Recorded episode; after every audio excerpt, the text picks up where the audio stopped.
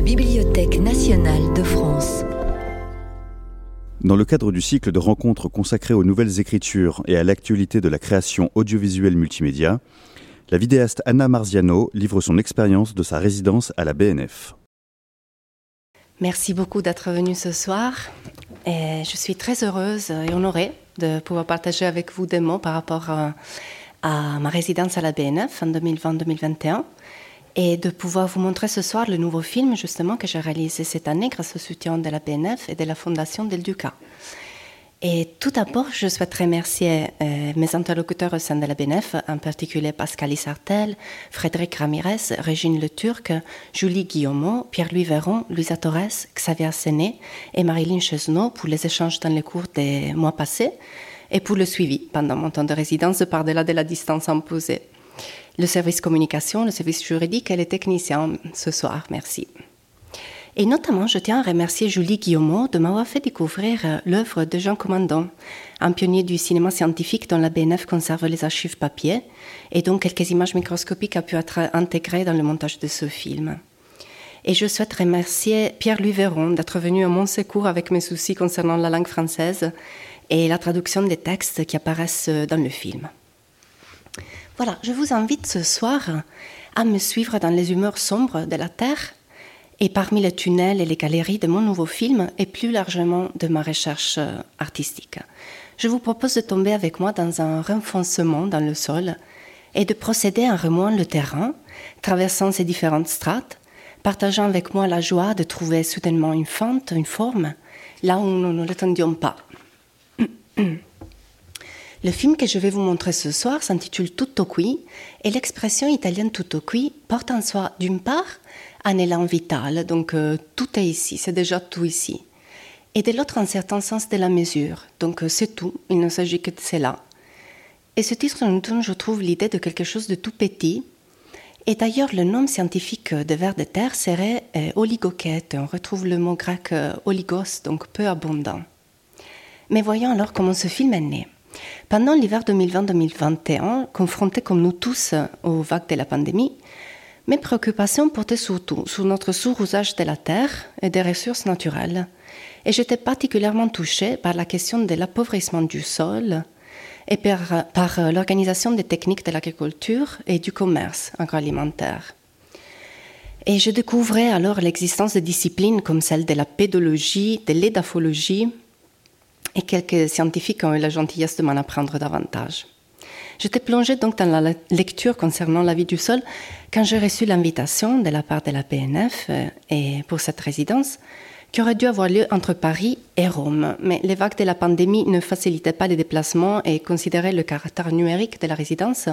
Je pensais radicaliser mon propos et je développais un dispositif qui pouvait être entièrement mis en place à l'intérieur de mon atelier pendant le confinement. Donc je me suis aventurée avec enthousiasme parmi les 8 millions de documents parce que donc euh, il s'agissait que de Gallica et ne pouvant pas consulter les fonds en présence, j'ai recherché, imprimé, découpé et puis filmé ce matériel avec ma Bolex 16 mm depuis mon atelier.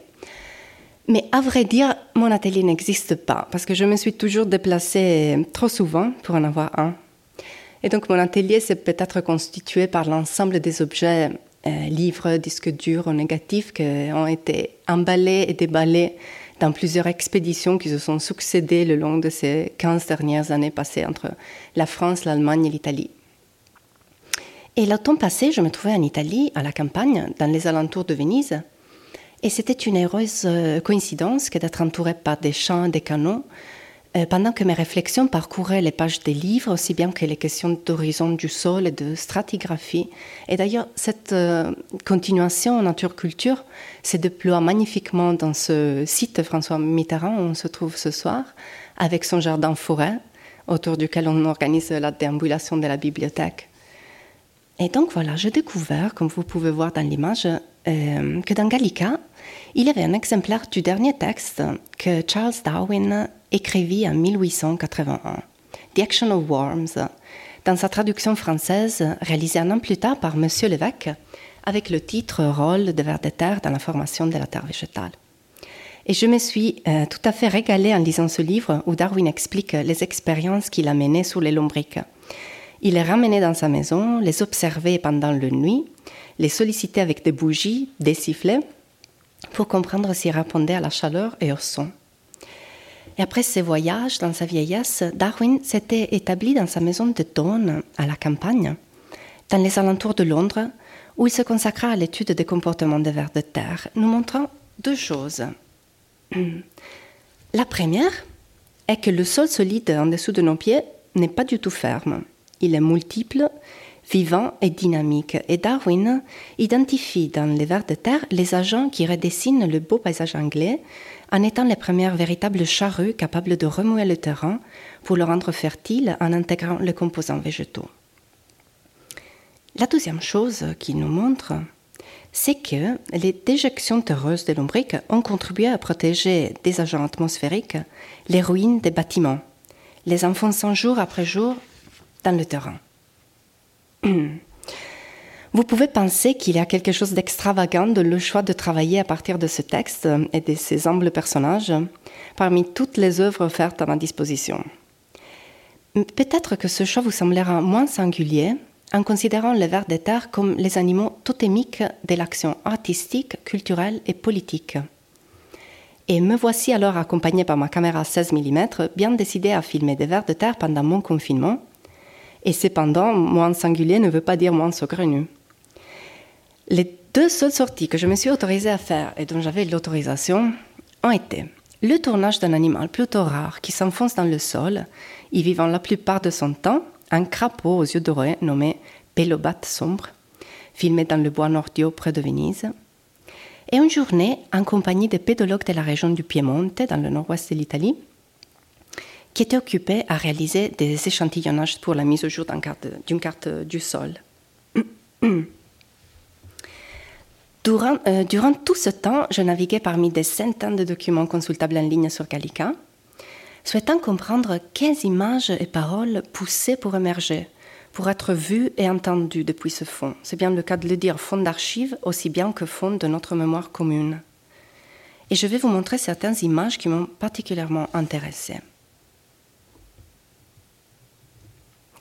Alors voici Micrographia, voici Robert Took, qui avec ses microscopes cherchait à aller non plus ultra, mais plus intra, comme Bruno Latour nous incite à faire dans ses conférences face à Gaïa.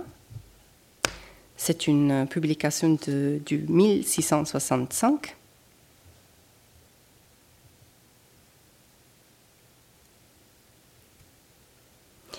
Les aventures d'Alice au pays des merveilles par Louise Carroll, illustré par Arthur Arkham et publié en 1908. 1908, voilà.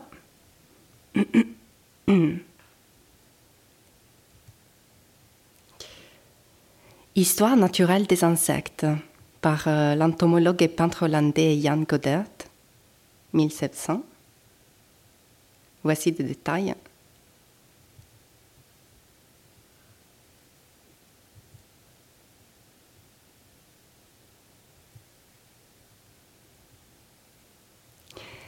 La vie souterraine par Louis-Laurent Simonin, un ingénieur explorateur français. Les photos qu'il a prises pendant ses voyages sont conservées au Musée de l'Homme. Et ici, il s'est concentré sur les mines et les mineurs.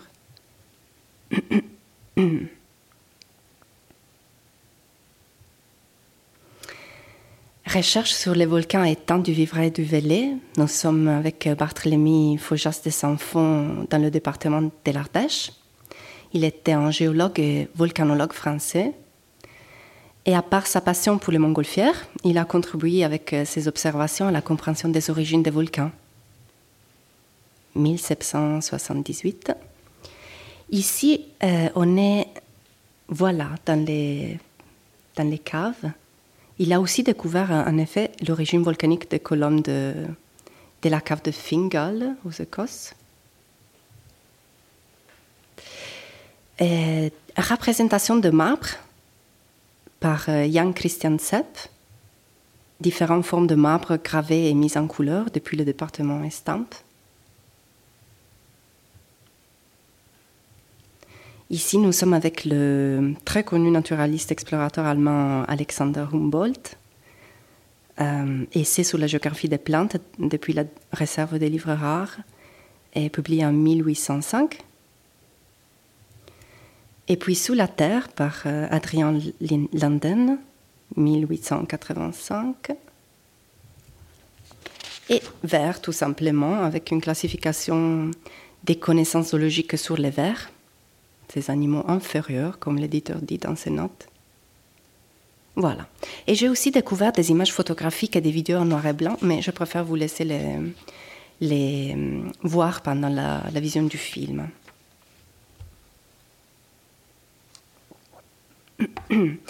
Nous arrivons ainsi début 2021 quand j'ai commencé à imprimer ma sélection d'images, les découpant, les recomposant entre elles dans des sortes de collages, de mobiles, des traumatropes, des traumatropes pour les filmer ensuite avec ma caméra 16 mm.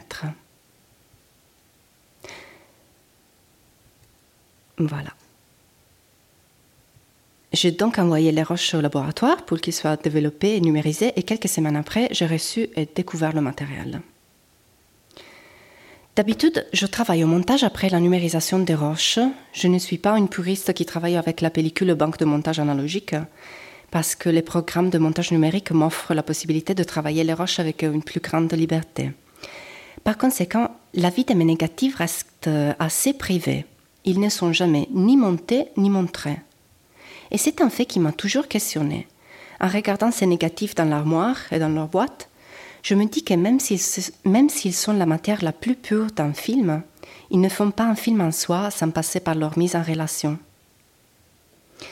Pendant la conception de Qui, j'ai donc choisi de manipuler les négatifs où avaient été imprimées les images des estampes filmées. J'en ai extrait quelques bouts bien choisis et je les ai enterrés à quelques centimètres de profondeur sous la terre. Mon intention était celle de dérouler la pellicule et de la laisser au contact direct de la Terre. Les micro-organismes pourraient alors travailler en laissant leurs propres traces sur le film, en modifiant les images. L'activité de ces organismes est à son maximum pendant le fin du printemps, quand les températures sont hautes et le terrain est encore humide. Résultat, après un mois et demi, les images imprimées sur le négatif enterré avaient été entièrement rongées et détériorées le matériel photosensible avait moisi, reportant des taches de couleur rouge-marron, et il n'y avait que des signes d'infiltration et de glissement sous le support plastique. Donc tout d'abord, j'ai sorti le matériel de la Terre sans le toucher. J'en ai photographié euh, chaque photogramme, image par image. Après, j'ai passé un coup de pinceau et de l'eau, j'ai cherché s'il y avait des images en dessous de la boue, et j'ai photographié cette transformation du matériel. Plus tard, je fais d'autres essais avec d'autres bouts de négatifs en réduisant le temps d'enterrement et d'attente. Pendant l'été, je me suis rendu compte qu'il suffisait cinq jours pour que le micro-organisme affecte déjà la moitié d'un photogramme, de manière éparse. Voici alors que certains morceaux d'image survivent et que quelque chose de singulier nous rejoint et perdure, tout en étant transformé.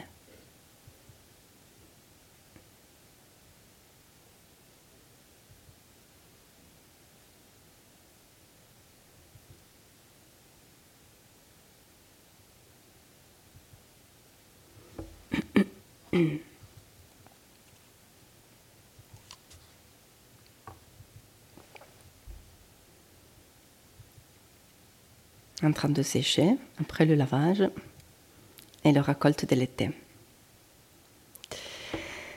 Voilà, ces vers de terre travaillaient l'intérieur comme l'extérieur. Ils remouaient le terrain, l'arrêt, intégrant jour après jour les particules végétales dans les strates plus profondes de la terre en les nourrissant. Ils se nourrissent en nourrissant. Il y a là une dissolution de l'opposition entre égoïsme et altruisme qui naît dans une société trop individualisée. Ils protègent les ruines ou les signes d'un monde commun en les enfonçant dans un lieu très interne mais pas fermé. Donc ils se nourrissent en nourrissant, ils protègent ruines. Il y avait une continuité évidente entre le travail fait chaque jour par les vers de terre et mon propre travail avec les milliers de signes de vie dont Gallica grouille. Et l'action de l'ombriquet, si vous me passez le néologisme, me semble être une bonne image pour accumuler le processus de la recherche artistique, ainsi que le travail culturel et politique. Une lente et douce action quotidienne, amenée par une multitude d'artistes dévoués, de pédagogues dans les écoles, les prisons, les universités, parents qui font de leur mieux, Activiste, archiviste, bibliothécaire des petites et grandes villes, jardinier, soignant, nounou doué de patience, curateurs et programmateurs qui, à travers leur action, transforment une société fermée en une société porose et vivante. Hélas, en même temps, il y avait indubitablement une dureté indigeste dans mon effort de faire face à cette disparition des images que j'avais glanées, choisies, travaillées avec soin. J'aurais pensé à l'histoire des frères Grimm que Georges Didier Berman citait récemment pendant ses cours à l'école des hautes études en sciences sociales. Je me permets de vous la lire dans sa traduction faite par euh, Natacha Rimasson-Fertin. L'enfant entêté. Voyons si peut-être c'est. Voilà, vous pouvez la suivre. Il était une fois un enfant entêté qui n'obéissait pas à sa mère.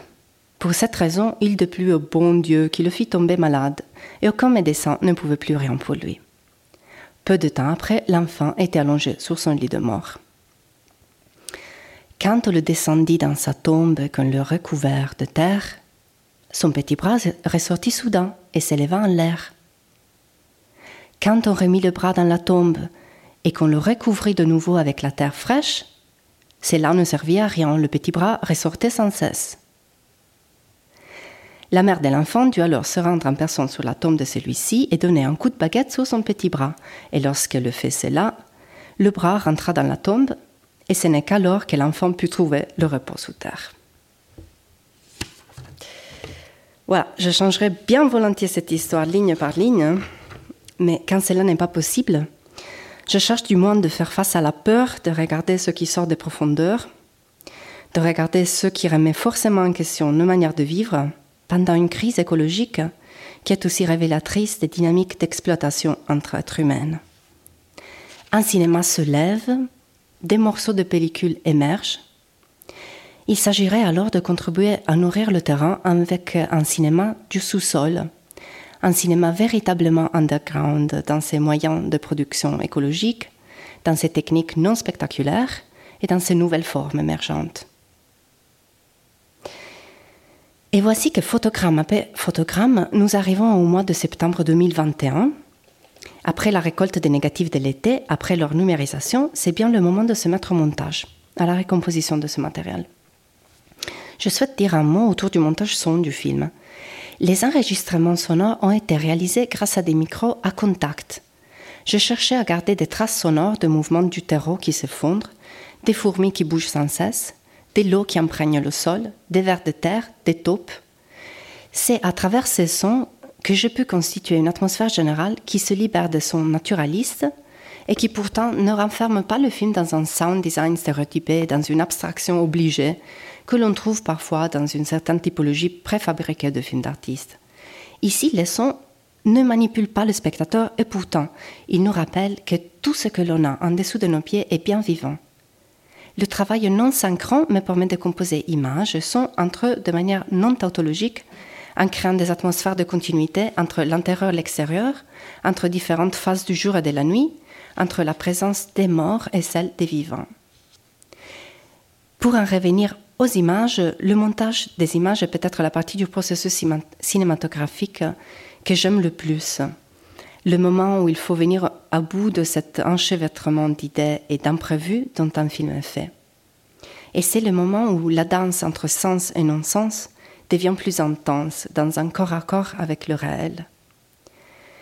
C'est ainsi le moment où les multiples influences des personnes, lieux, événements tressés pendant le processus de création précipitent dans un nouveau morceau de monde. Je m'inspire pendant le montage de la notion de collage, où les fragments entrent en connexion à travers de nouvelles résonances. Ce processus de relier des choses et des personnes hétérogènes et disparates entre elles est bien au cœur du processus de la pensée ainsi que de la résonance poétique. Et j'espère alors que de nouvelles relations puissent se tisser également dans vos yeux de spectateurs. En espérant que le film parle maintenant de sa propre voix, je vous souhaite une bonne vision. Voilà.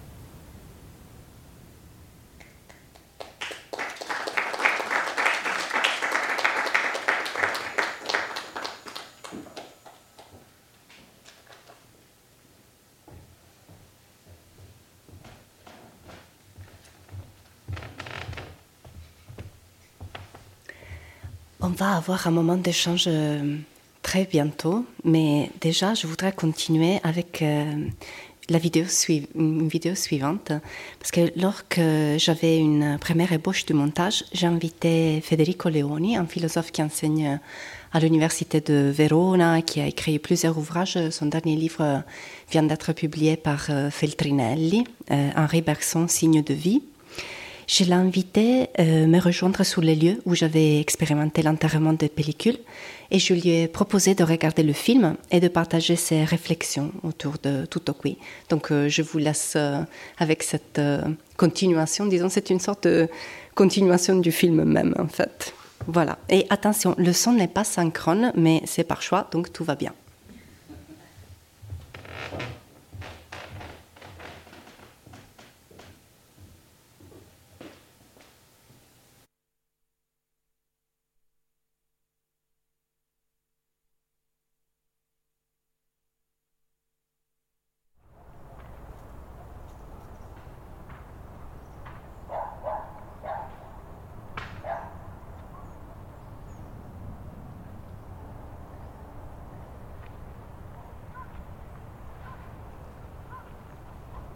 Je commencerai par cette idée d'un film qui a un lien avec, euh, avec la dimension de la bibliothèque, cette dimension un peu labyrinthique de la bibliothèque, faite de passages, de couloirs, de tunnels, de galeries, qui devient assez facilement, euh, dans le film d'Anna Martiano, les tunnels euh, les passages des, des vers de terre, des lombriques. Et c'est donc un cinéma de l'obscurité. Ce qu'il y a à voir, c'est placé à l'intérieur, il faut s'enfoncer dans cet intérieur. Donc il y a quelque chose comme une vision tactile et il y a aussi quelque chose comme une audition tactile, c'est-à-dire dans ce film, la piste sonore de certaines séquences est construite et réalisée grâce à des micros euh, particuliers, spécifiques, qui sont des micros à contact, qui marchent par contact avec l'objet qu'il s'agit d'enregistrer. Et on arrive tout autant rapidement de l'idée ou de la pratique de ce contact à l'idée euh, ou la pratique d'une contagion, euh, d'un contact qui devient contagion, érosion, euh, mastication, consommation des images. Et on voit ces pellicules, ces films qui à un moment donné sont enterrés et puis déterrés après un certain temps. Et on voit bien que l'on ne voit plus, que l'on ne distingue plus clairement les images qui étaient imprimées que l'image a été mangée et de ce fait aussi multipliée. Et l'image maintenant est quelque chose qui prolifère. C'est une image qui est au-delà du fait d'être une image. Au-delà de l'un est le titre d'un autre film de Anna Marziano. Et il y a là sans doute à nouveau un certain lien avec les bibliothèques, je trouve, avec ces êtres dont elles euh, sont peuplées, les lecteurs, eux aussi se glissent parmi les livres le long des couloirs, des galeries, de ces passages assez obscurs qui se déploient parmi les rayons des livres, parmi les salles, ces êtres qui bougent en cherchant des livres qu'à un moment donné, il s'agira de lire, c'est-à-dire, je dirais, de manger. Car cette idée du lecteur qui est un œil qui doit photographier euh, euh, le livre euh, est une idée assez récente, une idée beaucoup plus antique, est l'idée d'un lecteur qui doit euh, s'occuper d'une espèce de mastication du texte, de manducation du texte. Et puis l'autre aspect, c'est qu'il y a une dimension de multiplicité aussi au niveau de cette figure qu'est la figure du lecteur, c'est-à-dire en italien, on utilise cette expression le topo di bibliothèque. Je viens de découvrir à travers mon ami Anna Martiano que cette euh, image et cette expression existe en français aussi, le rat de bibliothèque.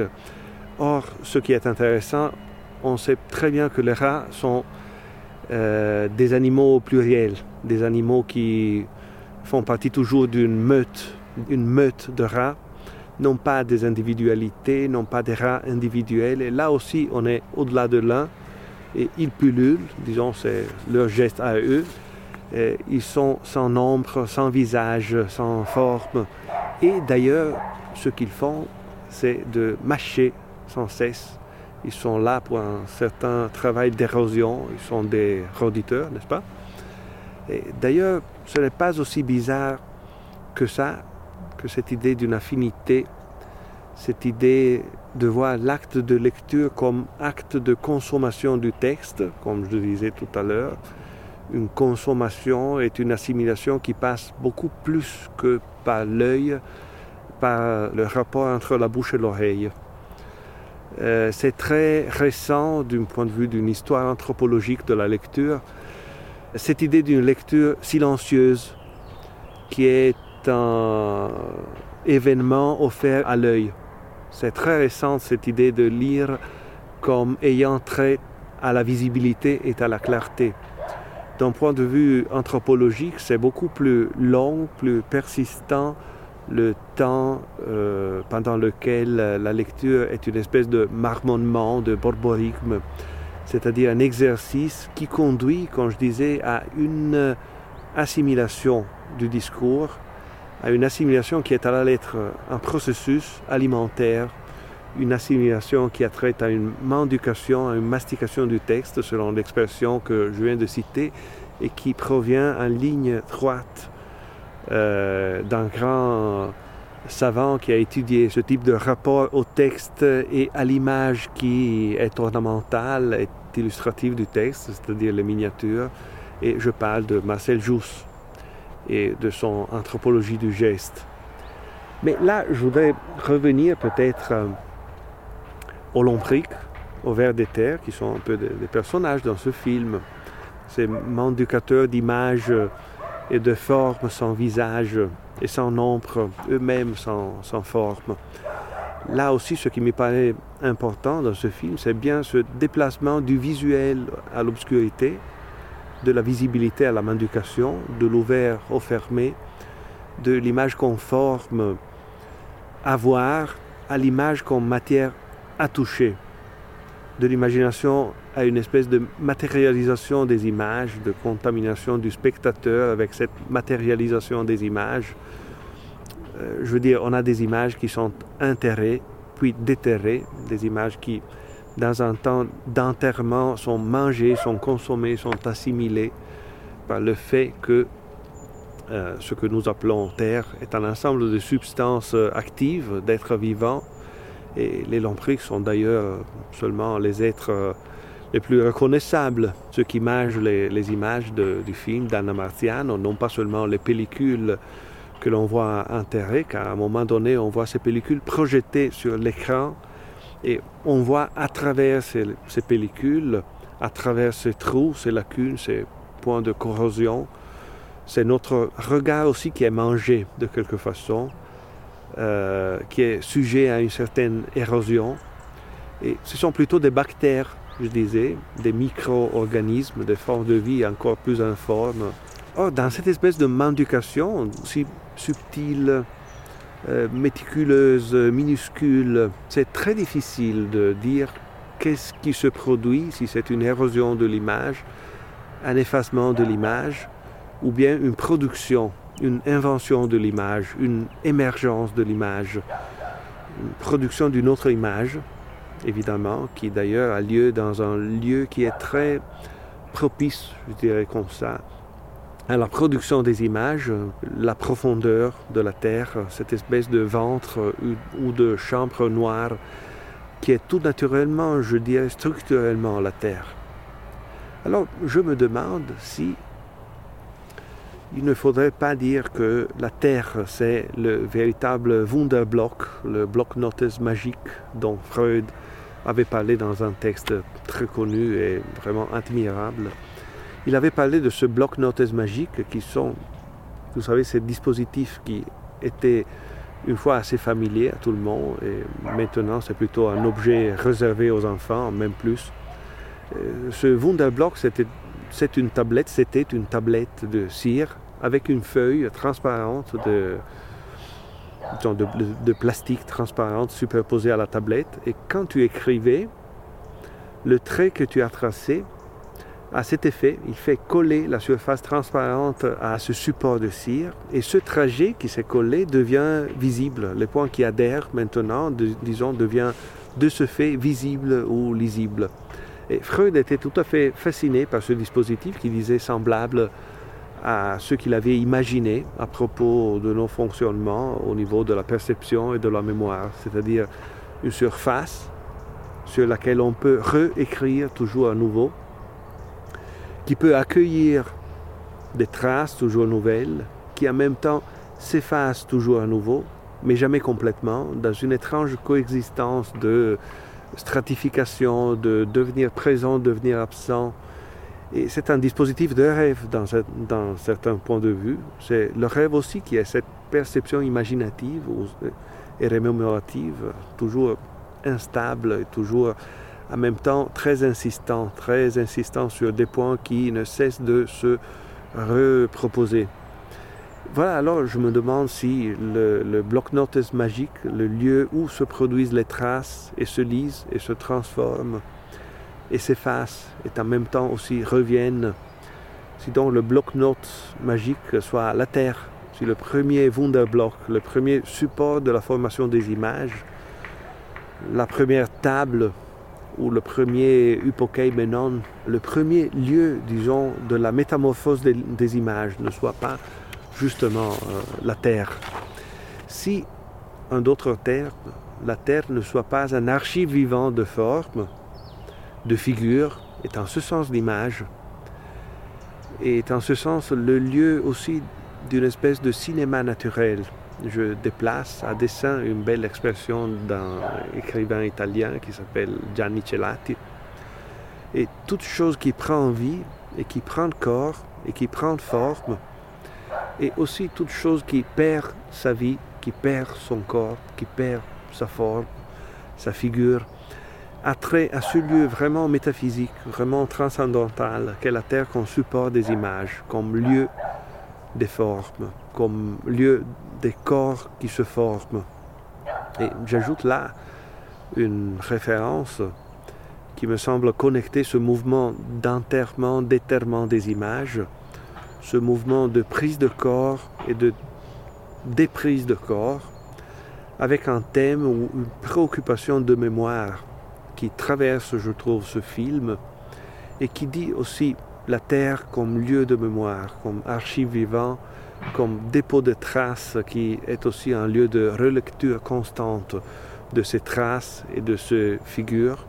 Donc, de quel type de mémoire s'agit-il dans ce film et aussi dans ce Menon ou ce Wunderblock à la Terre, il serait assez simple de dire, c'est immédiat de dire, il s'agit d'une mémoire qui élabore, qui fait un travail d'élaboration, qui travaille ses traces, ses figures, ses corps, ses matériaux, en leur donnant une forme nouvelle, des corps nouveaux, des formes de vie, eux aussi nouvelles, mais je trouve que cette image un peu consolatrice de l'élaboration, du travail, de la mise en forme ou de la remise en forme, de la Verarbeitung, comme le dit Freud, c'est le mot qu'il utilise, l'élaboration du deuil, le travail du deuil est un travail qui euh, va, selon Freud, sous la catégorie, sous le nom d'un Arbeit, et d'une Verarbeitung. Mais ce n'est pas, je trouve, ce qui émerge de ce film et du travail de Anna Martiano. Il y a quelque chose qui reste, qui demeure, qui demeure aussi dans une certaine dureté, dans une certaine insistance, dans une dimension d'inélaborable. Et tous ces enterrements et déterrements tournent autour d'un noyau, je trouve, euh, font revenir à la surface, font enfoncer dans la terre ce noyau qui est inélaborable. Je voudrais citer finalement une tribu qui vit en Indonésie, qui a attiré plusieurs fois l'attention des anthropologues occidentaux. Ils ont un rituel très particulier à propos de leur mort. Ils sont enterrés et puis rituellement déterrés tous les trois ans les restes sont emmenés dans le village dans une espèce de défilé, de, parade, de fête aussi. Ce qui reste est habillé avec des vêtements nouveaux, est amené dans les maisons, dans les rues. C'est très joyeux et en même temps c'est très c'est très déroutant, au moins à nos yeux, bien entendu, car ce qui reste est toujours plus modeste, plus essentiel, plus réduit à l'os, pour ainsi dire, c'est bien le cas de, le dire, plus inquiétant, l'espèce de noyau, de traces toujours plus, hmm, plus de son aspect humain. Y a-t-il élaboration du deuil? Y a-t-il travail du deuil dans cette pratique? Y a-t-il euh, sublimation? Y a-t-il passage euh, d'un informe à une forme? Y a-t-il donation de forme à une matière?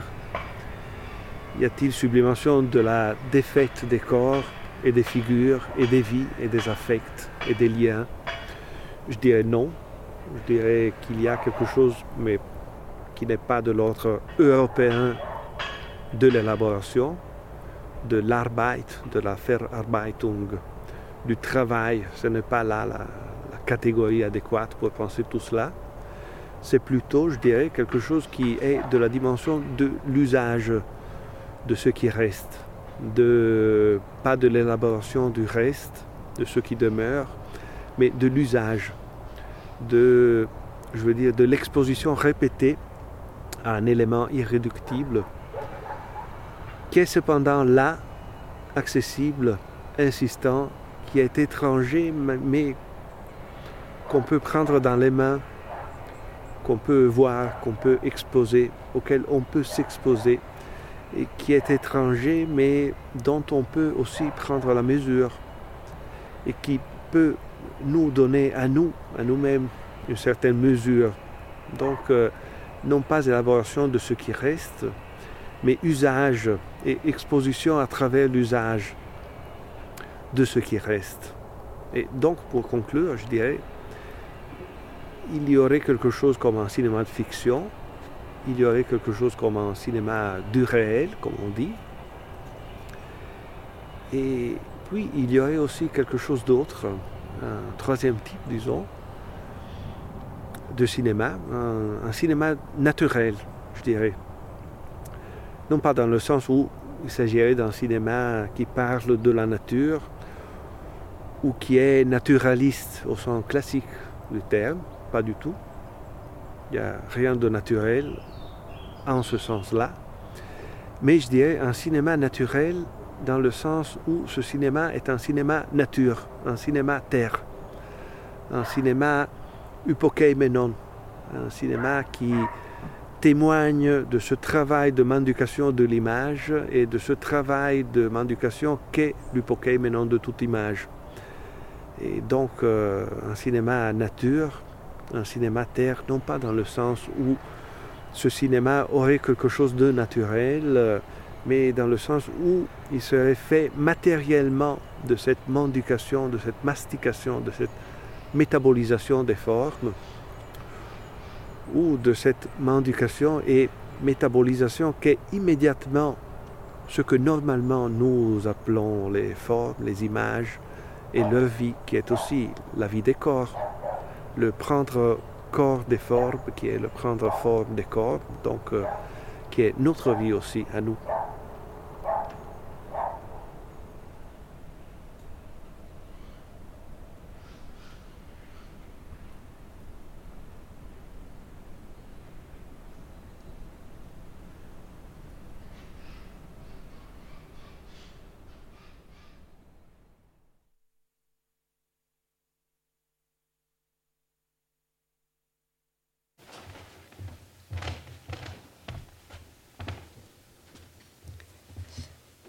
Voilà, je suis reconnaissante à Federico pour les mots qu'il porte autour du film et je suis particulièrement touchée par le sens d'intimité euh, que je trouve étrangement envers cette pratique euh, de contact avec les morts dont il parle. Dans ce rituel, nous faisons face au cru et au cuit en montant. Et pendant le tournage et le montage de mon film précédent, à Largo, euh, j'ai dû penser que c'est bien le choc entre les moments de tendresse de la vie et sa violence que m'étourdit le plus, le plus. Et il y a tout un travail de constitution et de soins de singularité par exemple dans l'éducation d'un enfant, dans le véritable accompagnement d'une personne malade, dans l'enseignement. Et pourtant, il faut accepter la dissolution de tout cela et encore plus l'expérience de la douleur dans ce processus de transformation et de passage entre l'organique et le devenir inorganique. Et c'est bien la douleur physique et la souffrance de la perte de sa propre singularité telle qu'on la connaît que j'ai traversé dans mon film précédent intitulé À largo. Met à l'épreuve l'art face à la souffrance humaine et tout au coup peut-être tente de la racheter dans sa dimension active, culturelle, politique, aussi bien que dans sa dimension primordiale. Largo est né en 2016 à partir de l'expérience de la maladie de ma mère, de son accompagnement dans un parcours de cohabitation, je dirais, avec sa maladie, et au lieu d'impliquer ma mère directement dans le tournage, j'ai choisi, choisi d'associer dans le film Francesco Nash, un peintre sicilien, ainsi que la philosophe Claire Marin, qui habite et travaille ici à Paris, et puis Diana Zoradano, une amie artiste en poste à Berlin. Et à travers leurs voix et leurs différents moyens d'expression, ces personnes nous parlent de leur expérience et de leurs réflexions par rapport à la souffrance et aux gestes de soins. Les personnes qui apparaissent dans le film ont fait leur compte avec la violence de la maladie, avec la métamorphose continue de l'identité, avec l'unité santé-maladie, avec un geste de soin qui n'est pas exclusivement médical, mais qui peut être amical, maternel, fraternel, un geste qui n'est pas compassionnel, mais basé sur une dissolution de l'opposition égoïsme-altruisme. Une solidarité non compassionnelle, mais je dirais presque pragmatique, qui surgit depuis notre commune interdépendance et la porosité même des sujets. Et je vais, donc, euh, je vais vous montrer un extrait de 20 minutes euh, depuis le film à largo. Je vous préviens juste qu'il y aura deux minutes du film sans sous-titrage euh, français, pendant lesquelles je raconte à ma fille l'histoire de la reine Alcione et du roi Ceix, depuis les métamorphoses d'Ovide. Mais le résumé, c'est le suivant.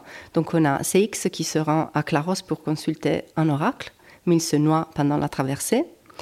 Averti par Morphée de la mort de son époux, euh, part à la recherche de son corps et finit par le trouver parmi les vagues et pris de pitié devant son chagrin, les dieux métamorphosent la couple à Martin Pêcheur.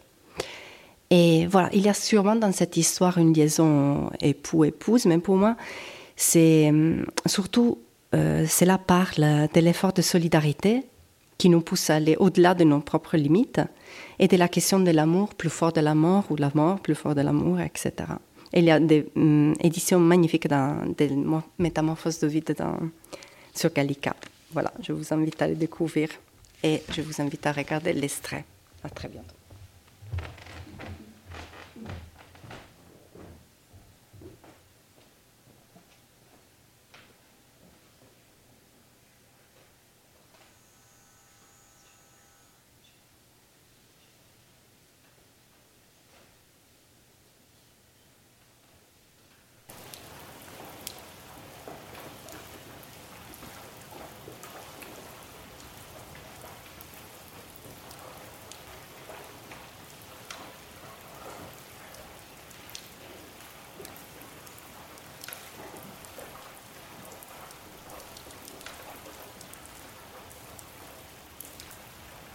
À certains moments, il ne reste plus que l'énergie de la colère.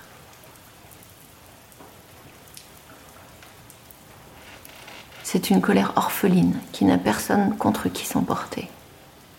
Pas de responsable sur lequel déverser ce sentiment d'insupportable. Une douleur sans raison et sans but, une absurdité, pas de coupable, personne à punir, personne à blâmer. Une violence informe qui laisse dans la noirceur, dans l'aveuglement, je me déformerai sous l'effet du feu qui est en moi, celui de la guerre intestine.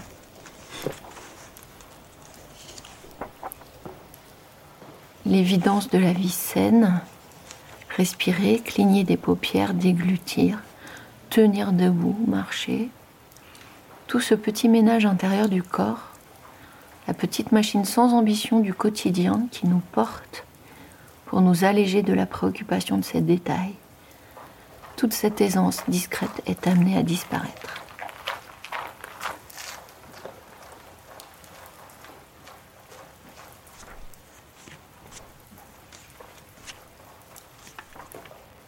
Il y a quelques années, on m'a diagnostiqué une maladie de compagnie, de celle qui continue la route avec vous jusqu'à ce qu'elle vous dévore, celle qui s'installe en vous pour toujours, ou qui était là depuis le début, tapis dans l'ombre, patientant jusqu'à l'âge où vous sentez le mieux pour vous détromper. Mais la maladie réveille aussi une sensibilité qui s'était endormie, tout devient plus émouvant. Elle introduit un nouveau rythme, elle accélère l'existence, elle impose à notre vie le mode de présence de la douleur vive, amplifier les sensations, précipiter les rapports aux autres, ne pas s'attarder. Depuis que le diagnostic a été posé, tout est redéfini par l'urgence d'une vie à contre-courant. Se déconstruire constamment, ne s'appuyer sur rien. Pas de corps comme support, pas de port d'attache, pas d'appui. L'existence ne fait que se découdre, avec la fascination de l'enfant qui tire sur le fil pour détricoter les mailles. Avec cette fascination et cette passivité, je vois ma vie d'avant disparaître sous les lames puissantes d'un corps devenu fou.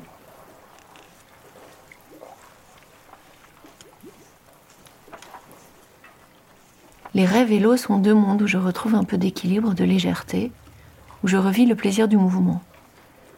Protégé par le gainage de l'eau, mon corps se défait de sa douleur.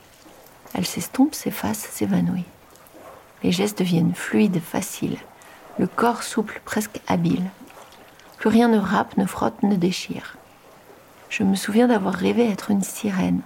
Mes jambes étaient emprisonnées dans un cocon, formé par les draps enroulés à force de tourner sur moi-même, en quête d'une position indolore. Dans le rêve, la momification s'était métamorphosée en puissance de mouvement.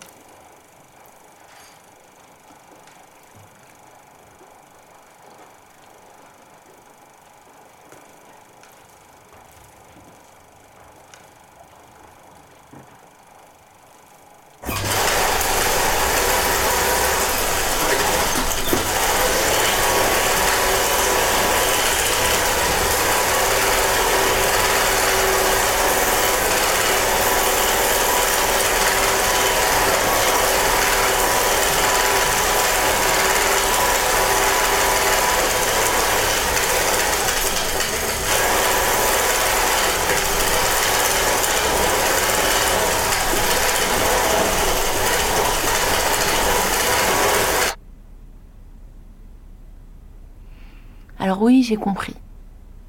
J'ai compris au sens littéral. J'ai pris la maladie avec moi, en moi. Il serait plus juste de dire qu'elle m'a comprise. Je suis prise dedans, je suis même totalement engluée dans cette vie dévorante dont je ne réussirai pas à m'extraire. Je suis dans la gueule du loup. La voilà la créature dangereuse de nos cauchemars d'enfants l'être obscur prêt à nous engloutir.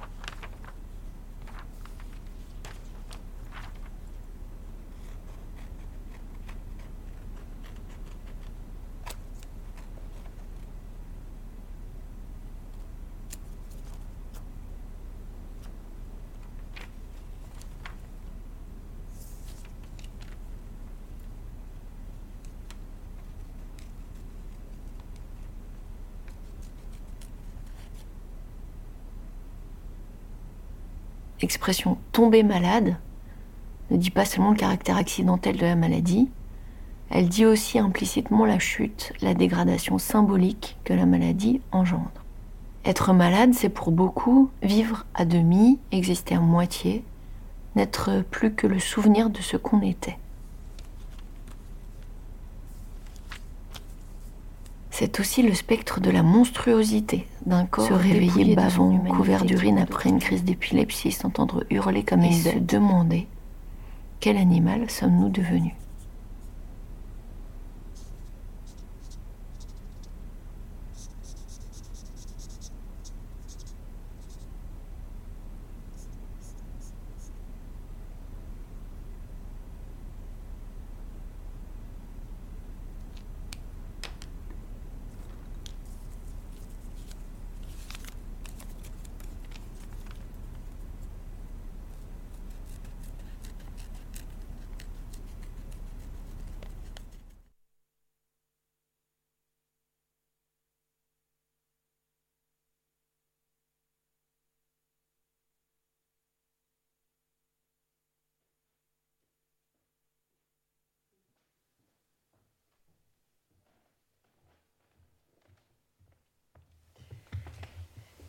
Voilà, euh, vous auriez à ce point bien compris que euh, je sois fascinée par les kaléidoscopes et en effet, si vous regardez à Largo dans son ensemble, vous allez voir comment il y a plusieurs rencontres, plusieurs voix, plusieurs vies et perspectives.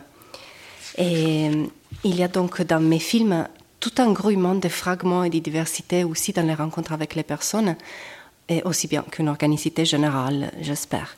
Et c'est bien un grouillement que l'on retrouve aussi dans les cantats, dans les vies des insectes, ainsi que dans le montage des photogrammes qui émergent depuis la Terre. Et alors, entre l'eau de Alargo et la terre de Tutoqui, je vous laisse dans un point intermédiaire, ni terre ni mer, dans des marais qui résonnent bien avec euh, les alentours de Venise, où je commence à imaginer un nouveau film et un nouveau morceau de vie. Et Gallica va continuer à m'accompagner dans le futur, dans mes films, dans ma recherche, et je termine cette résidence tout en étant prête à la recommencer à nouveau. Et je remercie vivement la BNF pour l'invitation, la Fondation Del Duca. Je vous remercie de l'accueil et de l'opportunité de partager avec vous quelques traces depuis ma recherche. Et j'espère qu'on se retrouvera dans d'autres lieux et temps, encore à l'œuvre, au jour le jour, à travers nos gestes, nos mots et nos images. Merci beaucoup.